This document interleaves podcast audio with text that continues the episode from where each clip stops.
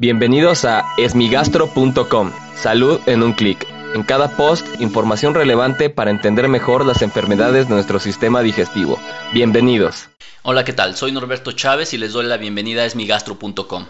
En este podcast daré respuesta a las dudas que tienen sobre las enfermedades del aparato digestivo.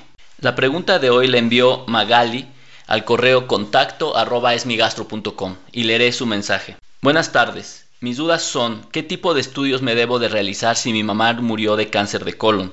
Si su hermana de cirrosis y no consumía alcohol y un hermano de mielofibrosis. Muchas gracias.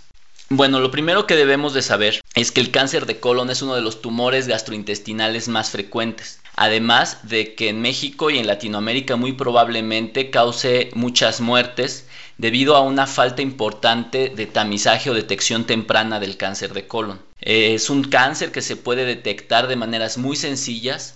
Algunas veces los estudios de tamizaje que se deben de realizar son bastante sencillos, algunos son mucho más complejos, pero en términos generales existen guías internacionales que nos pueden ayudar a detectarlo tempranamente. Lo primero que debemos de saber es la edad en la que ocurrió el antecedente familiar de cáncer. Muchas veces eh, nos preocupan muchos estos antecedentes, particularmente cuando son del aparato digestivo, pero debemos de saber que dentro de la historia natural del ser humano el cáncer es un suceso que va a ocurrir en la mayoría de las veces a cualquier nivel. Uno de los más frecuentes, pues como sabemos, es mama, próstata o uterino. Por lo tanto, no es infrecuente que en personas muy mayores, es decir, mayores de 70, 80 años, el cáncer se presente con frecuencia. Por lo tanto, si nosotros tenemos un familiar, particularmente si es de primer grado, es decir, papá, mamá o hermanos que presentaron tumores gastrointestinales a cualquier nivel antes de los 50 años, pues muy probablemente este sea un factor de riesgo que nos obligue, y particularmente hablando del cáncer de colon, a detectarlo tempranamente, es decir, 10 años antes que la edad en la que lo presentó nuestro familiar. Por ejemplo, en el caso de que fuera la madre, el papá o algún hermano con cáncer de colon antes de los 50, pensando en una edad aleatoria, 45 años, pues el resto de la familia tendría que empezar a detectarlo tempranamente alrededor de los 35 años. Ahora bien, si no se tiene este antecedente tan importante, entonces lo que tenemos que hacer es seguir los lineamientos internacionales que indican que aquellas personas mayores de 50 años, hombres y mujeres, deben de realizarse una detección temprana. ¿Por qué mecanismos? Por tres mecanismos principales. El primero de ellos es la detección de sangre oculta. Muchas veces cuando yo les explico a los pacientes o les digo el nombre del estudio, ellos inmediatamente dicen que no lo necesitan porque no han visto sangre. Sin embargo, como su nombre lo indica, es una búsqueda de sangre microscópica, de sangre oculta que no se ve al ojo común y corriente. Este es un estudio que se debe de realizar cada seis meses después de los 50 años de edad. Y es un estudio que es fácil, probablemente no sea muy higiénico, hay que tener muchos cuidados, es económico y accesible en distintas localidades. Y hay muchos estudios a nivel internacional de alta calidad que demuestran que podemos sobrevivir más, detectar tempranamente el cáncer y tratarlo tempranamente. Sin embargo, si lo hacemos inadecuadamente, no sirve de nada.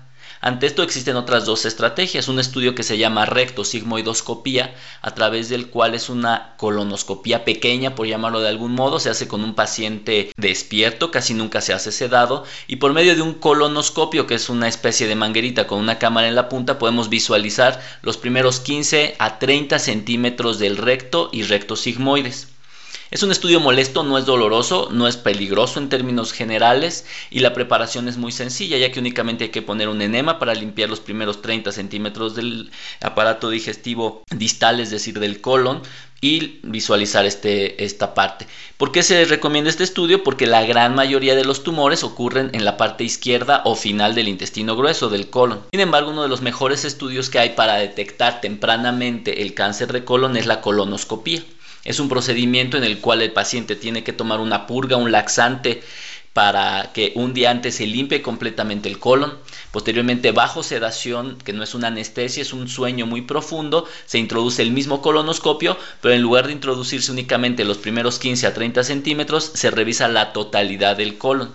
Y el objetivo es detectar lesiones tempranas como pólipos o en el caso de que haya una lesión más llamativa, pues tomarle biopsias o resecarla, quitarla y mandarla a analizar al patólogo. De esta manera podemos decir que para detectar tempranamente el cáncer de colon se requiere realizar o una sangre oculta en heces cada 6 meses, una rectosigmoidoscopía cada 3 años o una colonoscopía cada 10 años. Muchas gracias a Magali por enviarnos esta pregunta.